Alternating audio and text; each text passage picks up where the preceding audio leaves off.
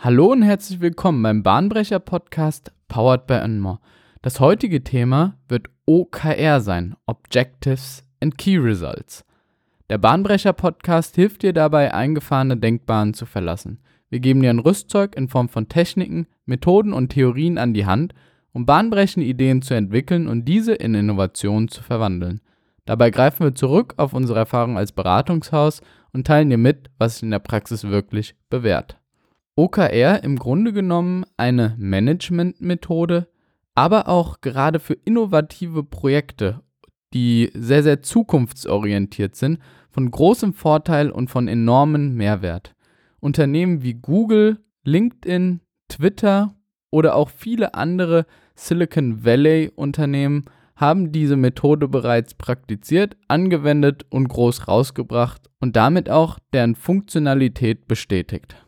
OKR, um es kurz zu fassen, ist eine Methode, um Teams und Unternehmen an gemeinsamen Zielen auszurichten, um die Möglichkeit zu schaffen, dass alle Organe innerhalb dieser Organisation gleichen Zielen und einer gleichen Mission und Vision folgen. Allein der Name OKR Objectives and Key Results sagt bereits, dass diese Methode aus zwei verschiedenen Komponenten besteht. Die eine Komponente sind die Objectives, die andere Komponente sind die Key Results. Wir werden nun beide mal analysieren und schauen, was hinter welchem Teil steckt. Objectives sind in der Regel richtungsweisend und in der Regel qualitativ beschrieben, also nicht direkt messbar. Sie verfolgen so eine übergreifende Mission und Vision und sollen für Motivation sorgen. Also sind so der Rahmen dafür, welche spezifischen Key Results erfüllt werden sollen. Grundsätzlich kann man sagen, dass man ungefähr pro Person fünf Objectives vergeben kann. Und diese Objectives werden, wie eben gesagt, mit Key Results unterfüttert.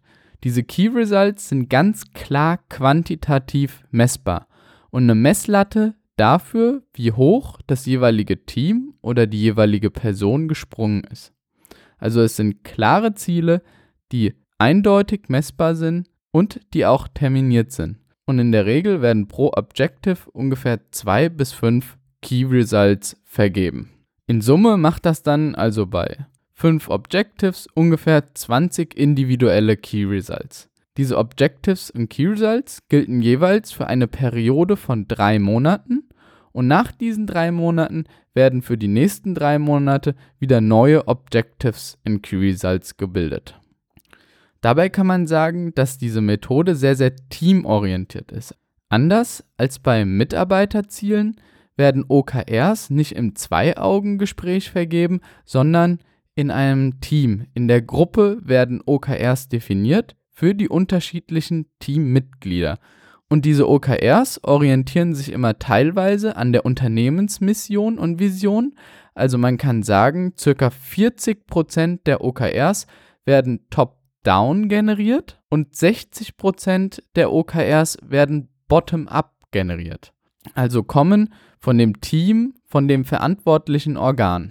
Damit ist auch gewährleistet, dass die OKRs sowohl beide Perspektiven, also langfristige strategische Perspektiven abbilden, als auch möglichst praxisrelevant und nah am Nutzer sind, da die Teams ja einen größeren Teil, sogar mehr als die Hälfte, selbst erzeugen und nicht unbedingt von den oberen Missionen und Visionen des Unternehmens ableiten. Wichtig ist auch, dass diese OKRs für alle Teammitglieder und fürs gesamte Unternehmen transparent ersichtlich sind. Es weiß also zu jeder Zeit jede Person, woran gearbeitet wird und was deren Key Results und Objectives sind.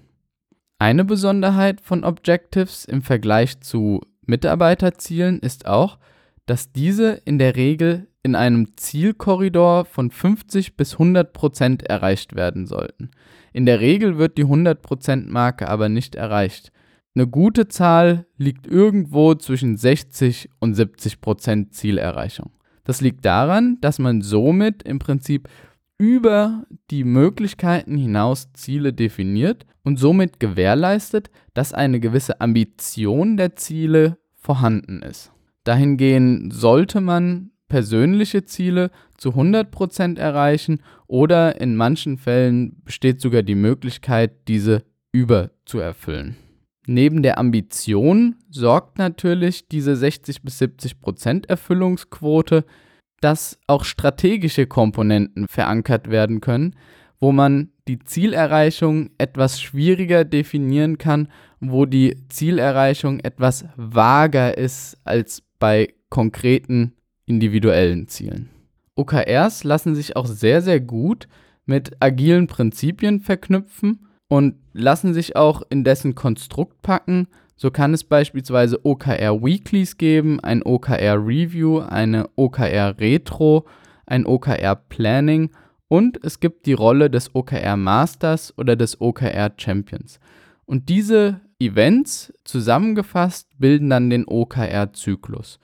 Das Interessante bei den Weeklies ist, dass in den Weeklies prognostiziert werden sollte, inwieweit man selbst einschätzt, die eigenen Key Results erfüllt zu bekommen. Man bemisst also die Key Results mit einer gewissen prozentualen Größe und sagt, ja, bei dem Key Result bin ich jetzt schon deutlich weiter. Da kann ich sagen, Zielerreichung ist höchstwahrscheinlich 80%, wobei bei anderen vielleicht 40% die Zielerreichung ist und man dementsprechend nachjustieren kann.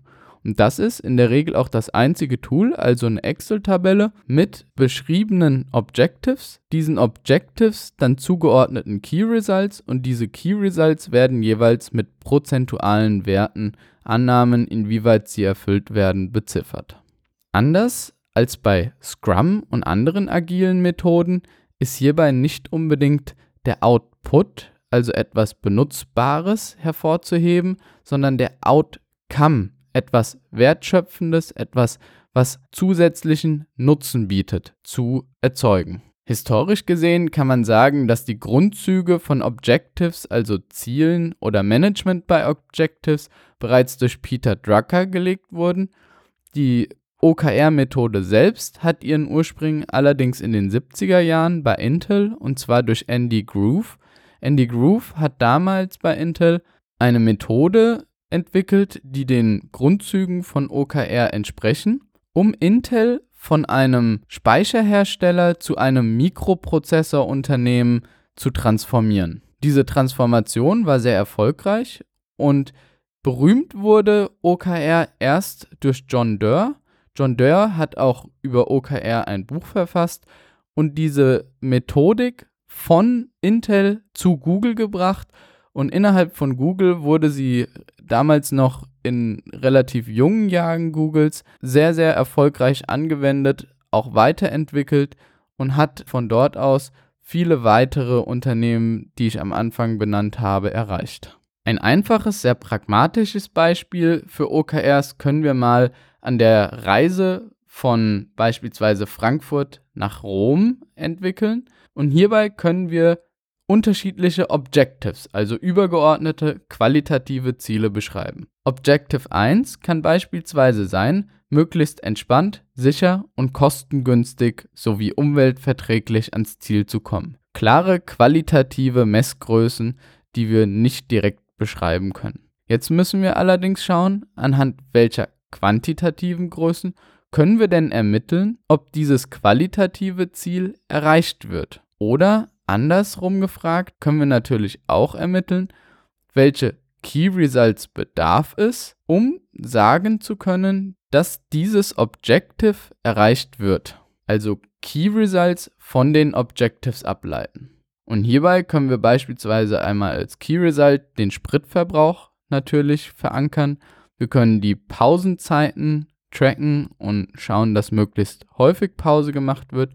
Und für die möglichst kostengünstige Zielerreichung können wir überprüfen, wie viel Maut und vor allem wie viel Spritkosten gezahlt wurden. Bei Objective 2, also in diesem Fall so schnell wie möglich nach Rom zu kommen, müssen wir natürlich ganz andere Performance-Indikatoren zu Rande ziehen und dementsprechend auch andere Key Results formulieren. Hierbei ist selbstverständlich die durchschnittliche Reisegeschwindigkeit von hoher Relevanz, aber auch gleichzeitig die Pausenzeiten, die ja möglichst gering gehalten werden sollten. Und genau so, wie an diesem Beispiel veranschaulicht, kann man Objectives und Key Results formulieren.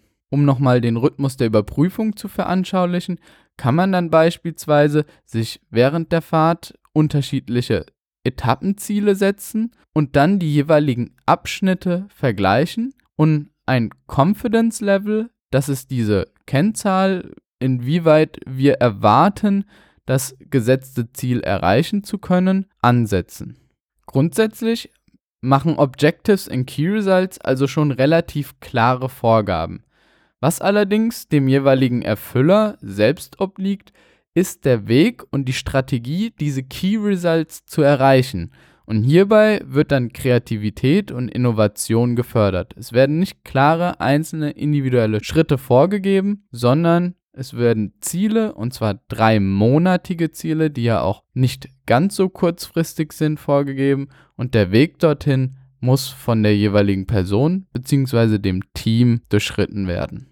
Objectives and Key Results ist meiner Ansicht nach eine Methode, die in jedes moderne Unternehmen gehört. An dieser Stelle sind wir auch schon wieder am Ende des Podcasts angekommen und wie immer gibt es den Gedankenhappen für deine innovative Woche. Damit das Mögliche entsteht, muss immer wieder das Unmögliche versucht werden. Was wir von dieser Aussage von Hermann Hesse ableiten können, ist ungefähr diese strategische Zielerreichung von 60 bis 70 Prozent, die gut für OKRs sind. Und diese sorgt einfach dafür, dass wir nach was Größerem streben, uns aber nicht enttäuschen lassen sollten, wenn gewisse Key Results auch nach der Wertentscheidung, dem Outcome, der ja letzten Endes am entscheidendsten ist, bewertet werden. Ich hoffe, du konntest auch in dieser Folge wieder einiges für dein Unternehmen oder dein Team mitnehmen. Solltest du Fragen, Verbesserungsvorschläge oder Ideen zu unserem Podcast haben, dann kontaktiere uns gerne unter contact@enmore.de. Wir unterstützen dich, dein Team und dein Unternehmen gerne bei der nächsten Innovation.